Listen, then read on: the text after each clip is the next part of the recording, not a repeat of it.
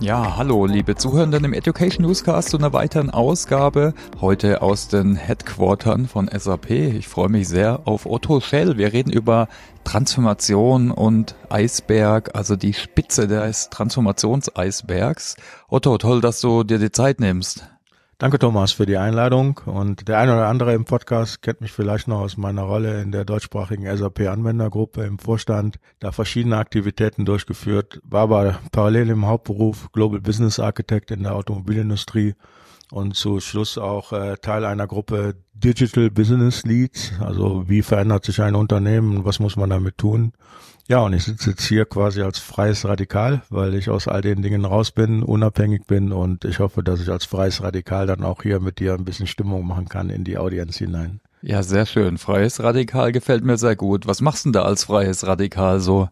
Ja, ich habe schon vor einer geraumer Zeit ein Institut for Global Digital Creativity and Relevance gegründet Dahinter steckt einfach erstmal die Idee, wenn ich global digital denkt, ist nicht kreativ genug, um relevant zu bleiben. Und ich glaube, wir sehen im Moment in der Industrie viele dieser Sachen. Was passiert in uns herum? Können wir dem Wandel mithalten? Aber da gehen wir ja gleich noch drauf ein. Die Idee ist halt einfach ein Netzwerk von Menschen und von Unternehmen, die nach vorne denken. Also Gartner würde die Kurve der Digitalisierung beschreiben und für mich ist das der Tunnel derjenigen, die sich noch verstecken und die werden irgendwann alle Hilfe brauchen. Und da steht er auch bereit und da werden wir als Teams bereitstehen, um zu sagen, wie können wir den Unternehmen dann in dieser Zeit helfen. Mhm. Unter anderem bin ich jetzt seit einem Jahr Teil der Zukunftsfabrik 2050. Das sind äh, St. Gallen Alumnis. Zukunftsfabrik beschäftigt sich damit, wie sehen Projektionen für 2050 aus und äh, wie kommen wir dahin? Und wir haben uns ja eben im Vorgespräch über unsere Kinder unterhalten. Ne? Wenn die mal Kinder kriegen, dann ist es 2050, wenn die in dem Alter sind, wo die jetzt sind. Und da wollen wir mitgestalten und nicht zusehen, dass da keine Gestaltungsmöglichkeiten mehr sind. Hast du vielleicht ein, zwei Beispiele, was du da konkret machst? Ähm, ich leite das äh, Technologiecluster. Da geht es darum, die Technologie nahbar zu machen. Also wir haben letzte Woche eine Deutschlandkonferenz gehabt mit Startups, unter anderem zum Beispiel ein Startup, das sich damit beschäftigt, Extrakte aus Knochen zu nehmen und diese Extrakte dann für Versuchslabore bereitstellen. Ne? Also der Grund, der dahinter ist relativ einfach. Am Menschen wird experimentiert, wenn man bestimmte Krankheiten herausfinden will. Wenn man Knochen bereitstellt und kann am Knochen experimentieren, kriegt der Mensch direkt das richtige Medikament.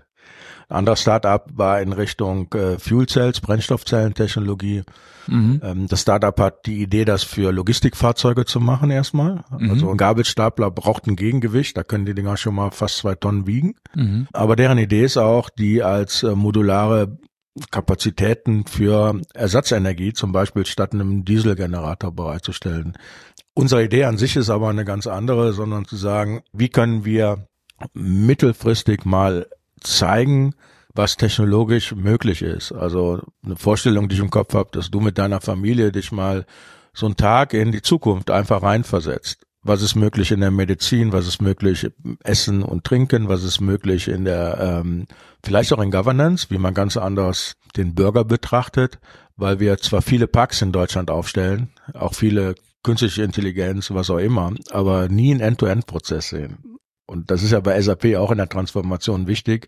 Wir haben ja immer End-to-End-Prozesse im Kopf, aber in ganz Deutschland oder Europa gibt es keinen Park, der mal zeigt, was eigentlich geht. Und das erlebbar zu machen, äh, dann oder was und ja, zu die vernetzen, Idee ist halt, das auch oder? erlebbar zu machen. Mhm. Ne? Also wenn ich jetzt äh, sage, du gehst jetzt in einen Fantasia Park der Zukunftsfabrik und du ziehst mal ein, ein, Armband an, das deinen Puls misst und by the way, du kriegst schon mal vielleicht einen Roboterarzt kommt vorbei und sagt, hey Thomas, äh, setz dich mal eine Minute oder trink mal was, na, weil wir beobachten das.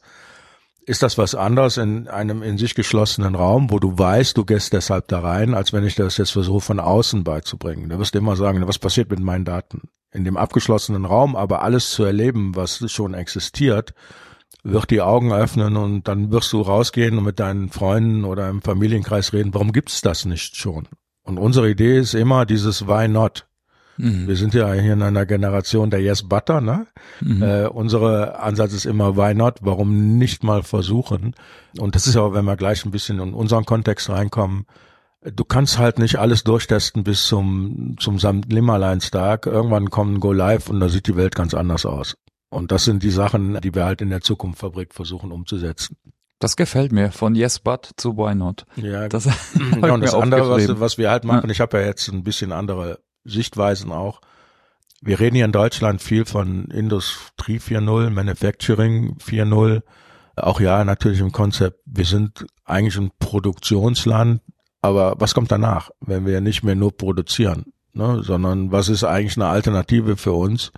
Und ich glaube, mittlerweile kriege ich auch ein paar Leute dazu überzeugt, dass eine digitale Ökonomie, also nicht nur wir forschen wie die Wilden, sondern wir machen aus dem Forschen auch Projekte und Produkte, auch eine Zukunftsalternative ist. Mhm. Und, und das sind so Themen, mit denen beschäftige ich mich momentan. Genau, ja.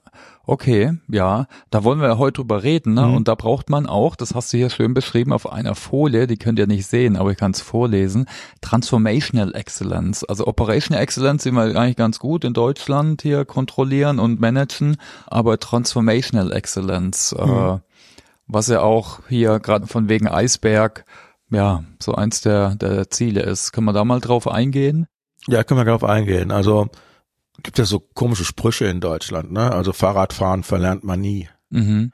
Ich glaube aber, wenn man in so einer Schicht ist, wo es sagt, läuft alles gut, unsere Auftragsbücher sind voll, da nochmal reinzugehen, zu motivieren und zu sagen, wir müssen uns eigentlich doch verändern, ist ein ganz anderer Ansatz. Und, und die Veränderung heute sieht anders aus, wie als wir mit SAP vor 30 Jahren angefangen haben. Ne? Also in den großen Unternehmen SAP umzusetzen, haben wir uns auf unsere Prozesse fokussiert. Wie machen wir bestimmte Abläufe? Wie harmonisieren wir die? Wie kriegen wir die glatt gezogen?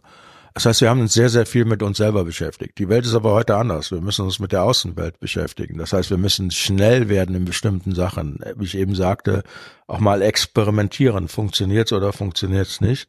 Und ich glaube, dazu gehört einfach Training.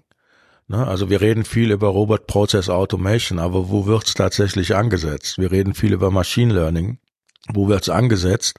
Und das kriege ich nur relativ schnell umgesetzt, wenn ich immer wieder probiere und da operational besser werde. Ne? Also ich gehe in keinen Marathon, ohne jetzt zu trainieren. Mhm. Wenn nicht gut für den Körper. Ne? Und dieses Trainieren für unsere Zukunftsfähigkeit, das ist das, was ich halt mit so einer operationalen Exzellenz beschreibe. Und ich glaube, nur wenn du in der Lage bist, jetzt wieder Sprints zu machen, Zwischenstopps zu machen, zu wissen, wann du den Daumen drücken musst, weil da gerade der Schmerz hochkommt, das Seitenstichen. Wenn du das schaffst, in dein Unternehmen reinzubringen, dann fällt auch dieses Transformatorische nicht mehr so schnell, weil du dich schneller auf bestimmte Situationen einstellen kannst. Und das ist damit gemeint zu sagen, dass wir nicht nur lernen müssen, mit Tools umzugehen, sondern auch relativ schnell mal hin und her zu springen und zu probieren. Sind die sogenannten Proof of Concepts. Aber am liebsten wären wir natürlich, wenn diese Proof of Concepts Real-Life-Beispiele sind und nicht irgendwo im Außenraum. Mhm. Und ich glaube, da sind wir etwas steif geworden, gerade in deutschen Landen, weil uns geht's halt relativ noch gut als, als Land. Das sieht man ja auch in vielen Diskussionen. Aber wie lange noch? Das ist die Frage. Und wenn man diese operationale Exzellenz, also ich kann wieder mal einen Zwischensport machen, ich kann auch vielleicht mal einen Ball in die Hand nehmen, den schmeißen, also ich bin transformational auch nicht so schlecht, dann umsetzt und sagt, was mache ich denn da jetzt mit meinem Unternehmen in Richtung Intelligenz? Wie nutze ich diese ganzen Tools, die uns gegeben sind, das Unternehmen von einem Produkt in ein Serviceunternehmen und und und aufzubauen, dann sind wir auf einem guten Weg. Also praktisch dann Dreiklang zwischen Operational Excellence, Transformational Excellence und Business Intelligence. Genau. Und, ja. und ich meine, wir wissen ja selber, viele Unternehmen wollen sich verändern, die wollen Serviceorganisationen sein und wenn du eine Serviceorganisation bist, stellst du halt nicht mehr eine Rechnung für ein Produkt, was fertig ist, sondern du stellst permanent Rechnungen für die Services, die du reinholen möchtest. Da und machst musst, ein Abo. Ja. Da machst du ein Abo, da musst du anders arbeiten. Ja, ja. Da musst du auch anders drauf trainiert sein. Äh, vielleicht können wir nur mal kurz drauf gucken, ne, wenn wir von Transformation und Eisberg reden. Da gibt es ja verschiedene Schichten oder mhm. Dimensionen. Also eine, die dir auch am Herzen liegt, die wird ja oft ja nur sehr allgemein behandelt, aber die Frage ist immer, was macht man da jetzt? Überlässt man so 100 Prozent der Politik? Ist eine Gesellschaft? Wir haben Technik, wir haben Prozesse, wir haben Netzwerke, ist auch immer wichtiger. Ökosysteme, äh, die, der Gedanke, vielleicht können wir kurz mal drauf gucken, ne? wie kannst du so einteilen? Welche Schichten äh, hat so der Eisberg für dich? Und gucken wir kurz mal dann vielleicht auf die einzelnen. Ja, also der Eisberg ist ja an sich relativ statisch. Und man mhm. sagt ja immer so ein Drittel oben, Rest unten. Den Eisberg, den wir brauchen, der ist höchst dynamisch. Das heißt, es gibt bestimmte Sachen, das haben wir ja in den letzten Jahren auch gesehen. Wir reden viel über Bildung, was wir aber nicht reden, wer ist unsere Konkurrenz? Und unsere Konkurrenz ist alles, was von außerhalb kommt und vielleicht noch arbeiten möchte, motiviert ist auch mal mehr zu tun wie äh, drei Tage die Woche.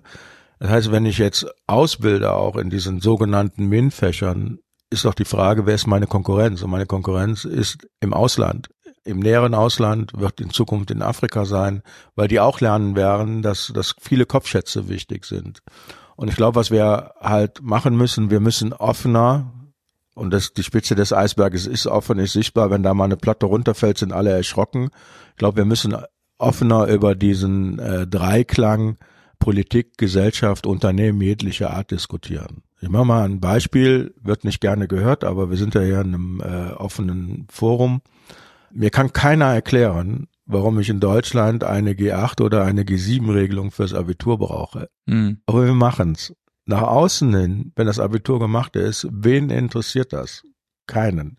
Das heißt aber, diese Hoheit, dass man zum Beispiel in dem Ort, wo ich wohne, eine Schule hat auf der rechten Seite mit G9 und G8, ist politisch so wichtig, dass wir eigentlich die Frage der Geschwindigkeit, die wir brauchen, wie wir ausbilden, bilden wir vielleicht auch mal anders aus, völlig außer Acht lassen.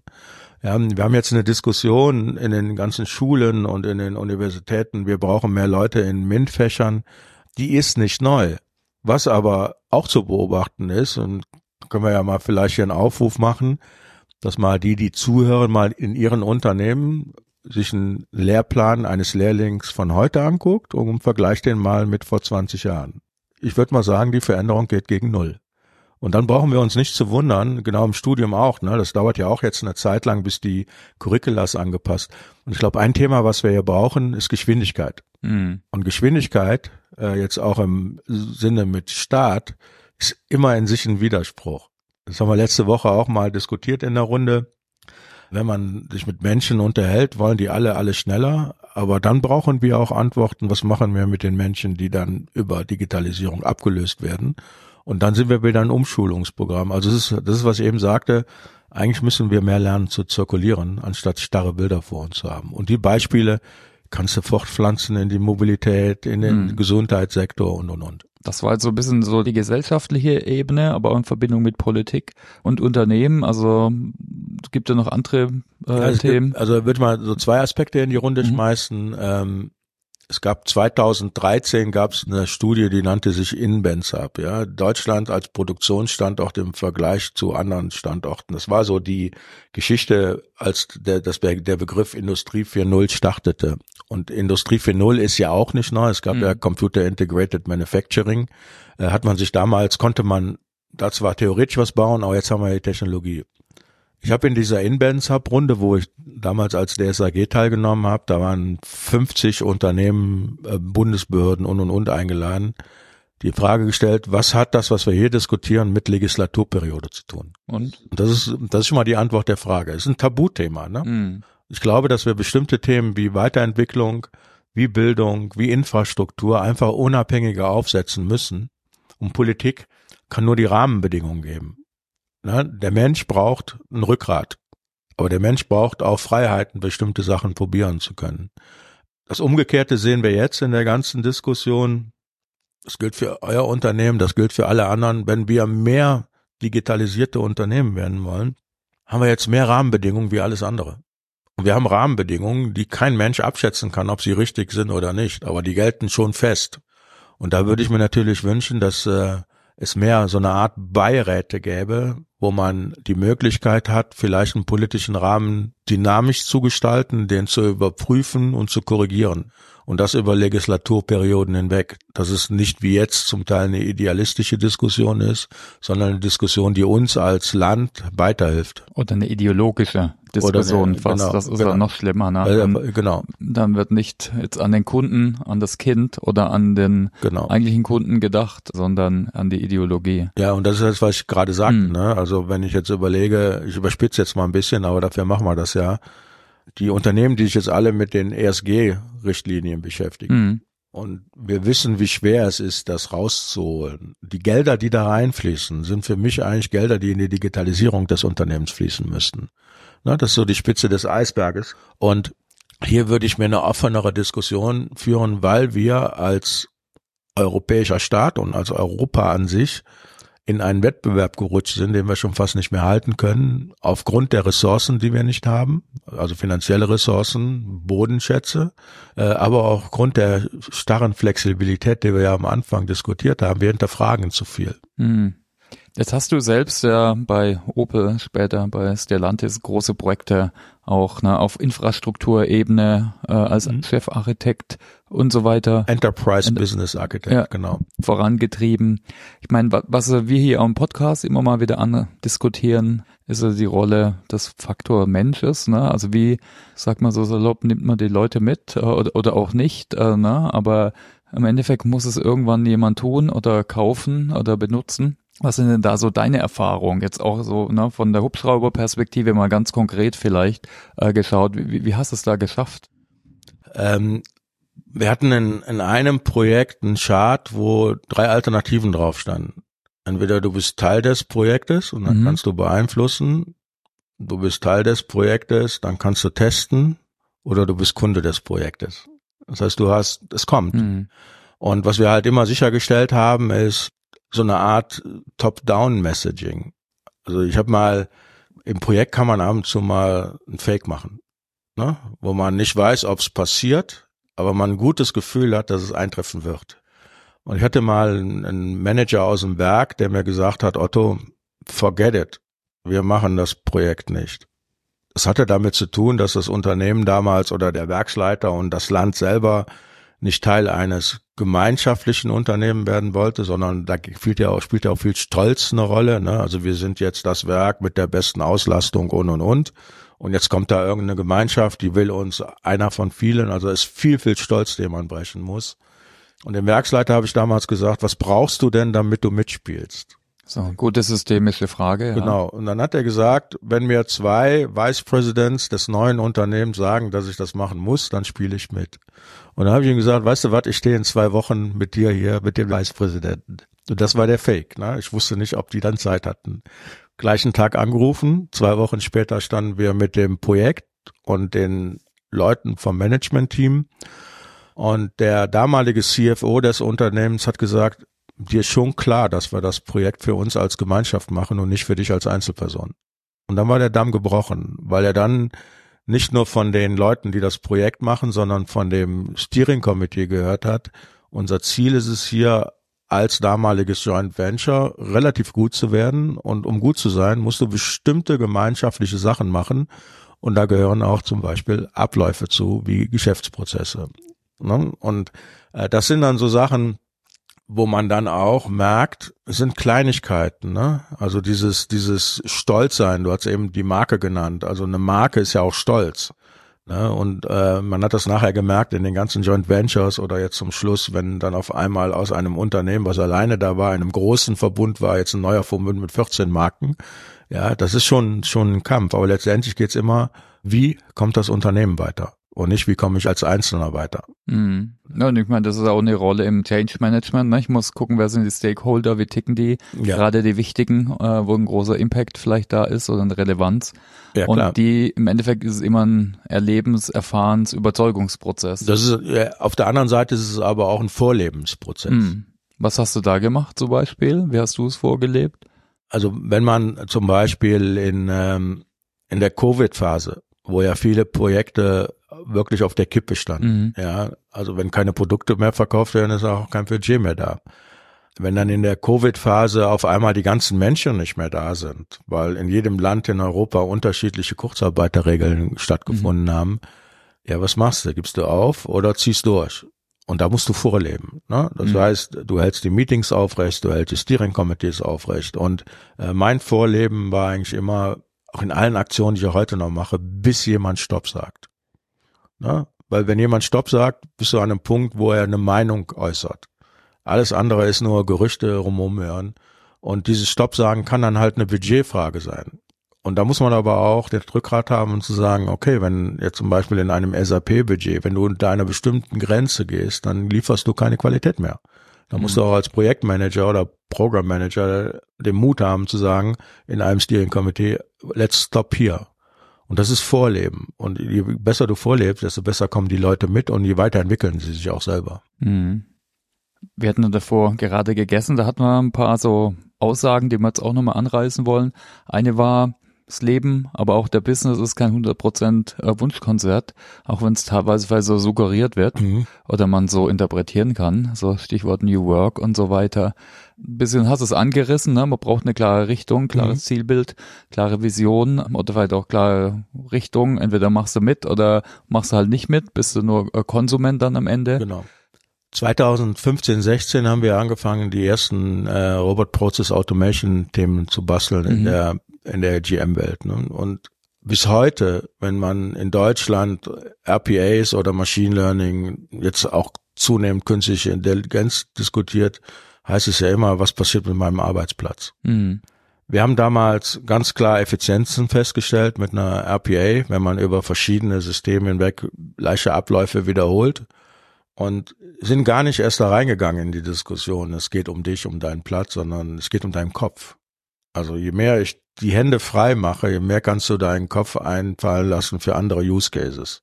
Also das praktische Beispiel war damals, dass ähm, wir bestimmte Methoden hatten, äh, retroaktive Gelder zurückzuholen. Und natürlich ist kein Lieferant daran interessiert, nachträglich dir was zurückzugeben. Ne? Viele machen es automatisiert, aber die meisten versuchen halt auch zu sagen, ah, der Laden, der vergisst bestimmt, dass er von mir noch einen Cent kriegt. Äh, das waren manuelle Aktivitäten vom Einkaufssystem ins Finanzsystem, ins Payable-System, um die Abgleiche sich anzugucken. Und mit RPAs konnten wir halt extremst die Zeit reduzieren. Mhm. Und die Menschen haben dann begriffen, oh, der macht das ja wirklich, weil er meine Experience haben will. Wo könnte ich nochmal mehr reingreifen? Und da, wo ich mehr reingreife, mache ich den nächsten RPA. Und das ist auch dieses Vorleben. Und die Diskussion, die ich hier verfolge, ist halt eine Angstdiskussion. Na, wir rollen Change Management immer davon aus, da passiert irgendwas. Ja, wenn ich auf eine Kreuzung zufahre, weiß ich, da gibt es bestimmte Regeln und wenn die Kreuzung offen ist ohne Schilder, fahre ich vorsichtig rein. Hm, ne? So in den USA. Ja, ne, ja. oder und ich, ich wohne im Dorf, da ist rechts vor links, normal, ne? Muss man sich wieder dran gewöhnen. Und wir propagieren nach außen in Projekte als da gibt's immer einen Crash. Aber wir Menschen sind eigentlich darauf trainiert, Vorsicht in Aktion kommen zu lassen. Und ich glaube, das ist die Diskussion, die wir hier mehr führen müssen. Und ich hatte dir eben auch nochmal im Vorgespräch den Spruch geprägt, den ich immer nutze. Für mich ist ein Projekt wie ein Kölner Karneval. Wie meinst du das? Ja, ich bin ja in Köln geboren. Das heißt, früher war Rosenmontagszug Pflicht. Ne? Der hm. Rosenmontagszug sind ähm, sechs Kilometer durch Köln, eine Million Menschen, 6000 Jäcke. Ne? So, wenn man das als Projekt sieht, hat man Projekte mit 500, 10.000, ich habe ein paar mehr äh, User gehabt und da kommt eine Mannschaft auf von 100 bis 300 Leuten, die denen sagt, okay, jetzt macht mal Platz für uns, wir kommen ja mit einem Projekt und wir schmeißen Daten, wir schmeißen Prozesse über euch. Statt Kamellen. Statt Kamellen. Aber wie funktioniert das? Es funktioniert, indem jemand vorfährt, die Polizei und sagt, mach den Weg frei. Und das ist Top Leadership Messaging. Und wenn das Messaging von Anfang bis Ende identisch ist und jeder kann es erzählen, hast du eine Chance. Ne? Also auch mal hier wieder Beispiele in einem Joint Venture. Ganz klar, dieses Projekt war das Joint Venture am Leben zu halten und komplett neue Prozesse out of the blue zu entwickeln. In einem Merger bist du in einer anderen Situation. Aber letztendlich ist es diese Ansage, wir machen das für uns als Organisation, nicht für dich als Einzelner. Also die Sache nicht der Person, hat genau, man auch im genau, Vorfeld gesagt. Die Sache nicht der Person. Ne? So, ja. dann als Person kannst du natürlich gucken, nehmen wir mal wieder Kölner Karneval, stehst du ganz hinten, hältst einen Schirm hoch, dann kriegst du ein bisschen mit oder versuchst in die erste Reihe zu kriegen und hast richtig Spaß. Und die Leute, die in der ersten Reihe sind, sind ja diejenigen, die dann später mal Projektmanager werden, die Organisation wechseln, weil sie halt einfach lernen, da mitzuspielen aber das Allerwichtigste, und das ist der Hypercare. Danach kommt so eine komische orange Fraktion nach dem ganzen Umzug und die Stadt sieht danach aus wie vorher. So, und das ist aber alles Planung. Da ist ganz, ganz viel Planung hinterher.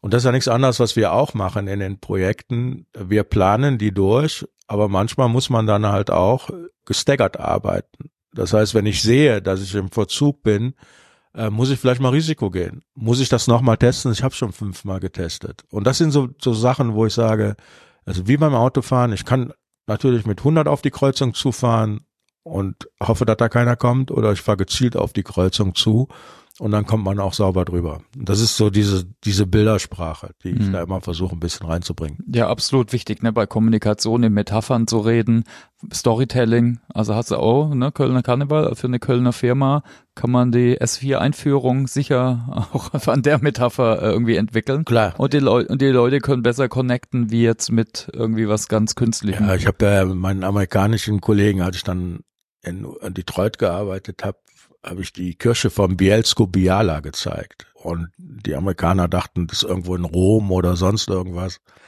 Bielsko Biala ist ein, ein, ähm, ein ehemaliges äh, Fiat-Werk. Und äh, da haben wir in dem Joint Venture die gleichen Prozesse eingeführt wie in einem ehemaligen GM-Werk. Mhm. Aber die Datenströme waren anders. Aber es geht. Man muss halt mehrmals testen, aber es geht. Mhm. Das heißt, als dann die großen Projekte anstanden, habe ich gesagt, man der hier mit der Kirche von Bielsko Biala, wenn man da einmal durch ist, kriegt zwei Organisationen in den gleichen Prozessstream. Was soll man denn da noch fürchten? Mhm. Und diese Lockerheit reinzubringen, ne? Und natürlich, wir haben auch Projekte gehabt, da hast du ein Jahr Hypercare.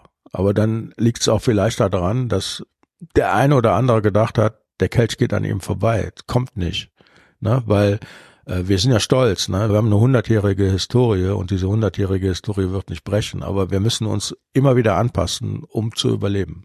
Mhm. Wie war da dein Ansatz? Ich meine, irgendwann kommt's Imperium so ungefähr und äh, wir kriegen alle oder dann Also das ist manchmal auch eine Zeitpunktfrage. Mhm. Also, du kannst natürlich immer wieder überlegen, verschiebst du ein Go Live oder machst du ein Jahr später, also den richtigen Move.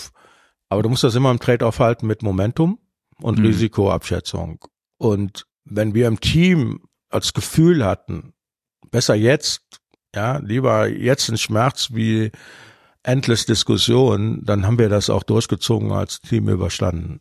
ja, manchmal braucht's eben auch Schmerz. Ne? Also manchmal, ja, kein klar. nicht 100% Wunschkonzert. Es ist Also, nicht 100% Wunschkonzert und nochmal, mit dem, was wir tun, verdienst du im Unternehmen ja nicht das Geld. Das Unternehmen verdient das Geld mit Produkten und Services. Das Mhm. darf man manchmal dann auch nicht vergessen.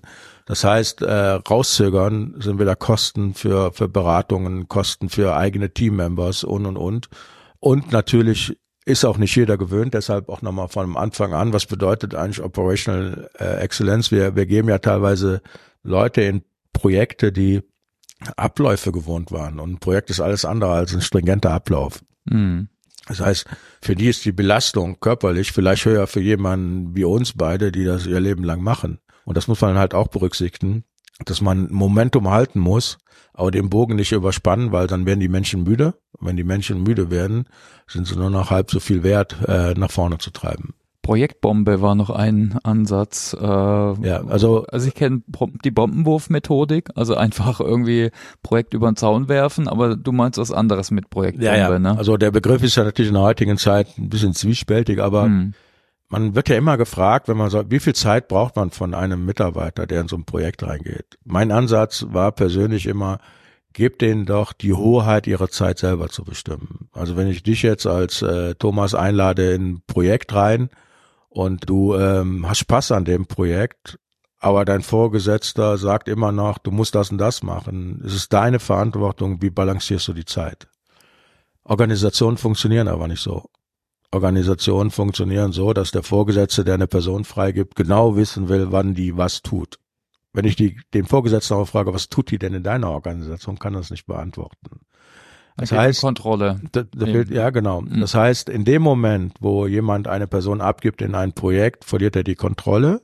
Mhm. Derjenige, der in einem Projekt ist, kann aber vielleicht als, sagen wir mal, für den Finanzbereich ist er zuständig, auf einmal eine Managementfunktion haben. Das heißt, sein Gegenüber, sein jetziger Chef, ist zwar der Kunde, aber er macht ihm eine ganz klare Ansage. Du musst in die Tests rein, du musst in die Trainings rein, du musst in die Umsetzung rein. Und diese Konflikte, die werden teilweise nicht vordiskutiert.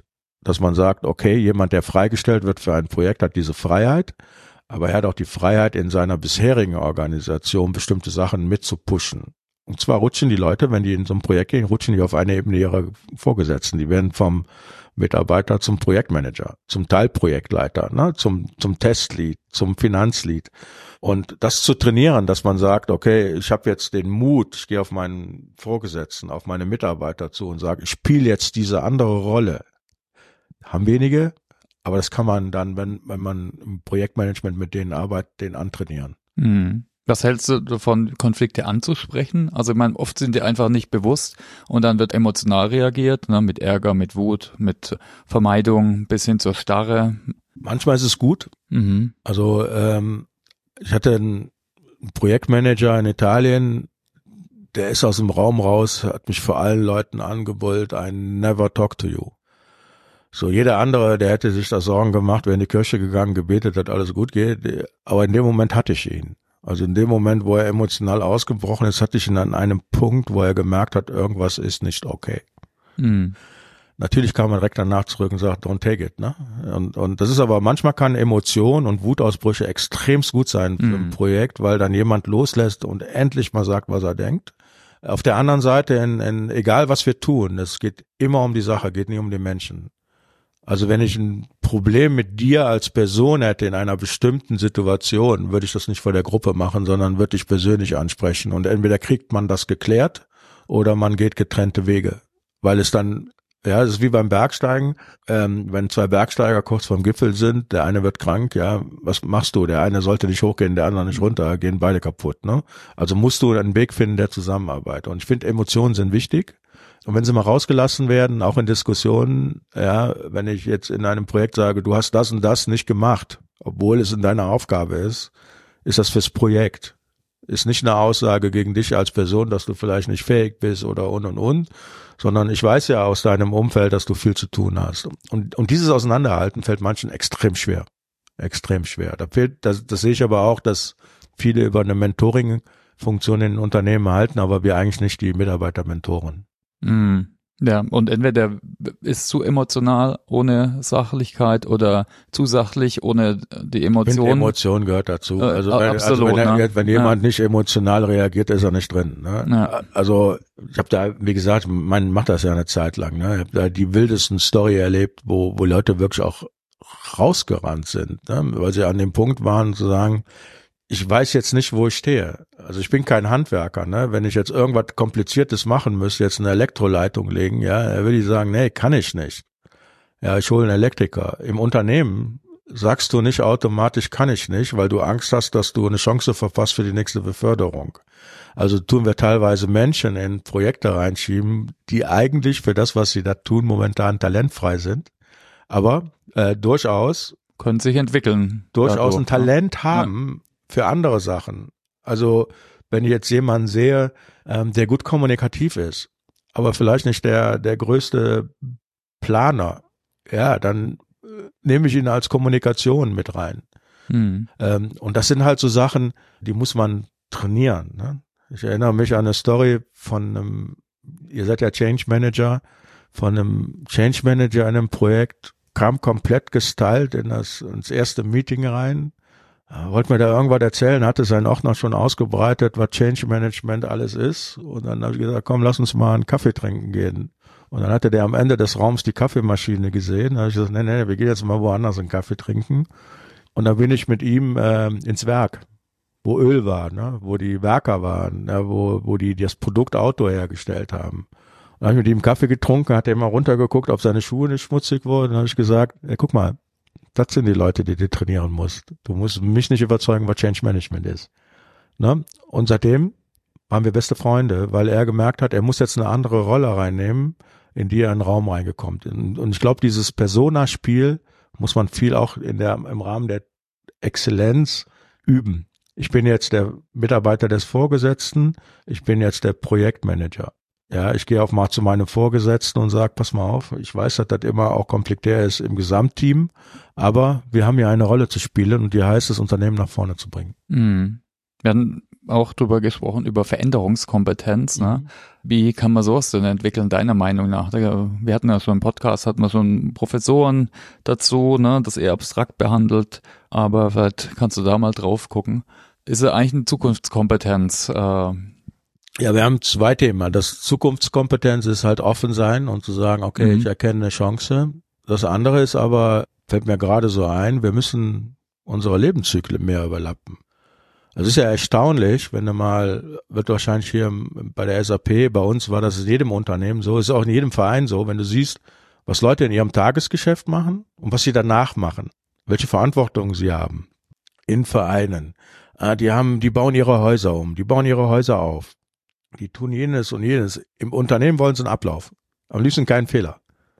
Für das, was sie außerhalb machen, werden die nicht bezahlt. Für das, was sie im Unternehmen machen, werden die bezahlt. Ist doch pervers, ne? Ein bisschen paradox.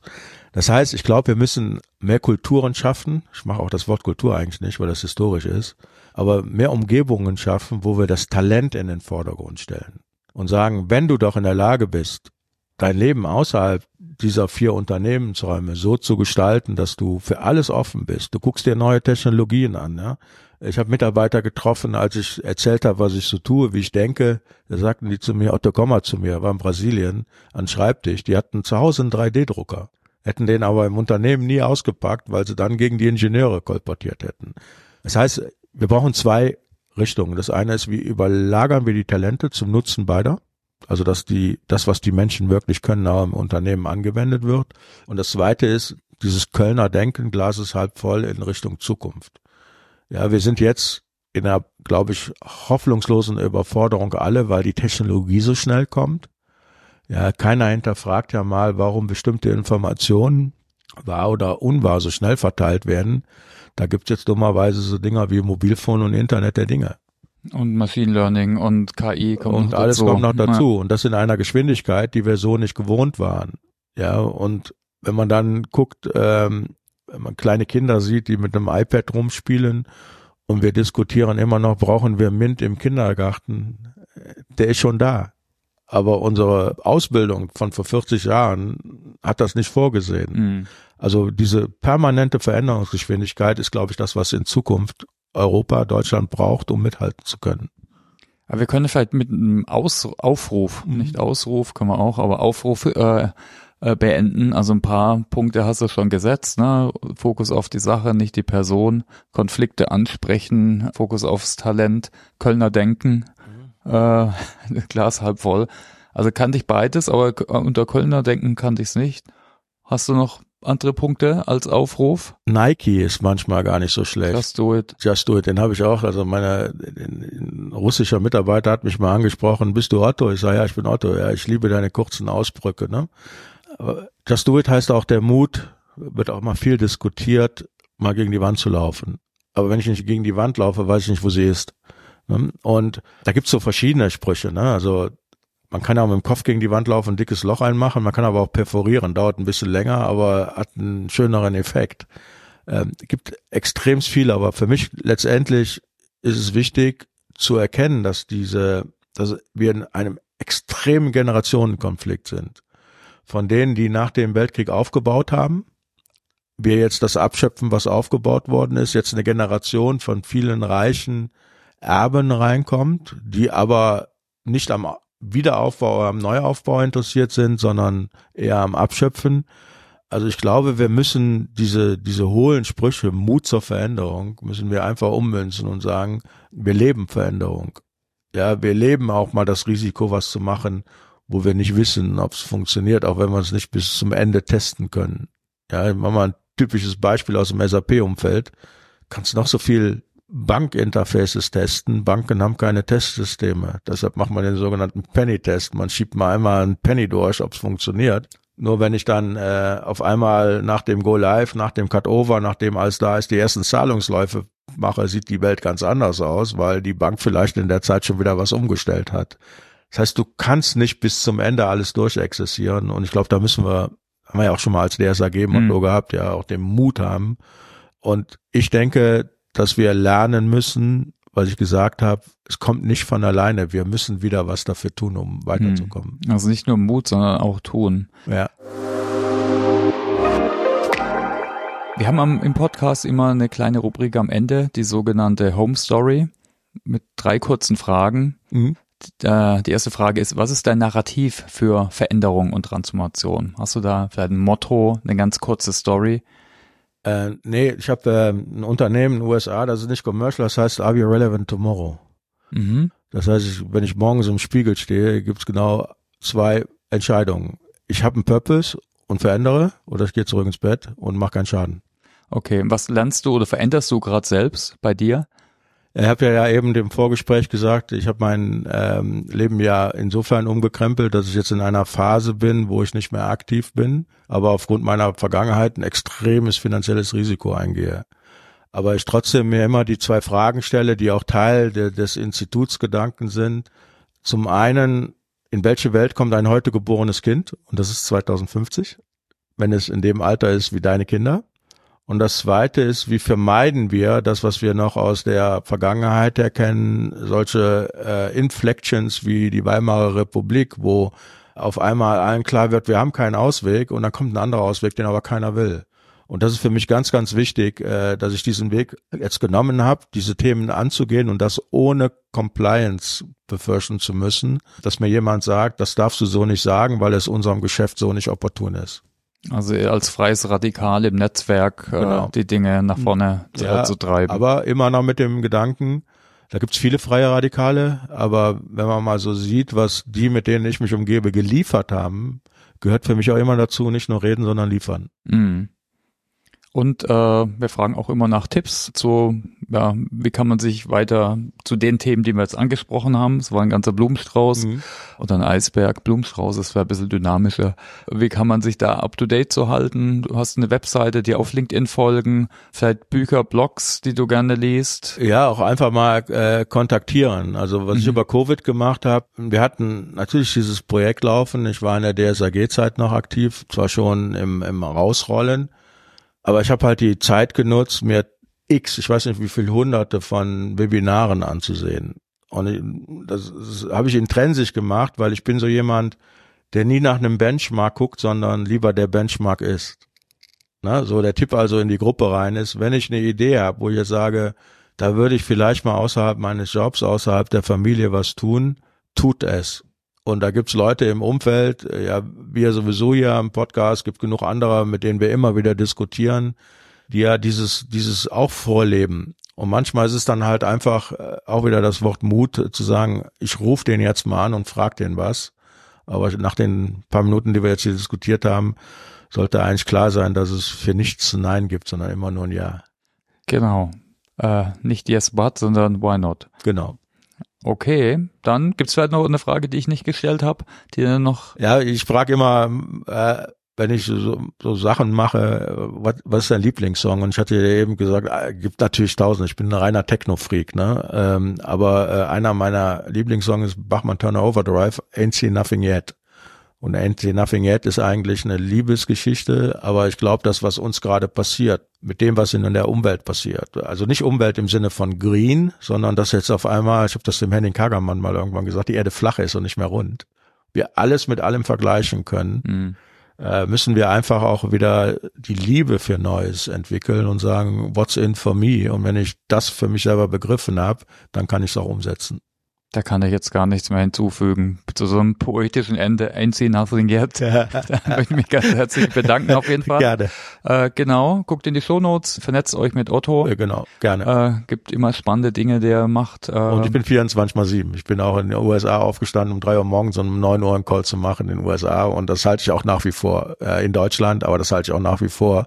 Du kannst dich über Veränderungen reden, wenn du sagst, da ist ein Zeitpunkt, da bin ich nicht ansprechbar. Geht gar nicht.